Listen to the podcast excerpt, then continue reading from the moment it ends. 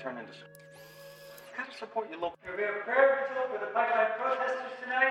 People of all faiths are welcome to come. Details on Facebook. David, Oh, hey, hey, nice to see you again. thank you. Yeah. We didn't scare you off. No, I'm not easily scared. It's normally a little busier, but well, as you heard, some of our members are at Silver Ridge. Yeah. We shut down the access road for 40 minutes today. I heard about that. Um, you know, I actually been meaning to get up there. It's a good way to get a lay of the land. Mhm. Yeah. Go ahead. Help yourself. We'll start back up again in five on the Prospering Push. We're calling shareholders to ask them to invest in the people of the River Valley. Great. Done. Okay. See ya. Thank you.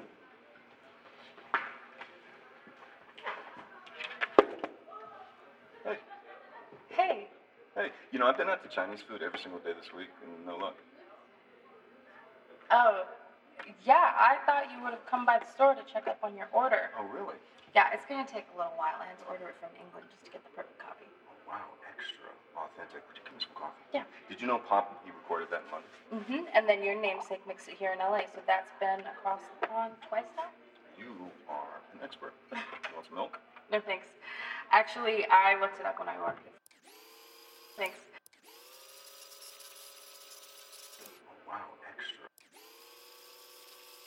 Would have come by the store to check up on your order. Then your namesake twice now? You want some milk? No thanks.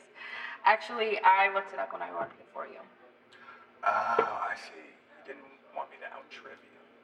Mm, no. I just.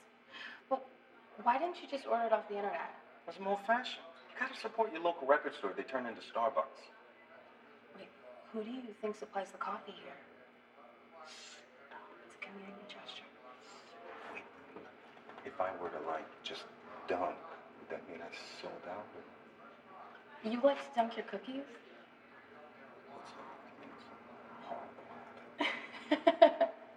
um, would you like to get a drink somewhere? Like right now? No, I Huh? mean, like, sometime. Like drink drink or like we're gonna call Prosper and Investors boring? I mean, sure, we could call some investors, but I was thinking more of a drink drink. There's this old man bar in the tavern. They have this jukebox filled with Joni Mitchell albums. Yeah, so. Cool. Yeah, I'll call you. I have your number. All right. I gotta catch Sean. So, Go to. bye. Bye.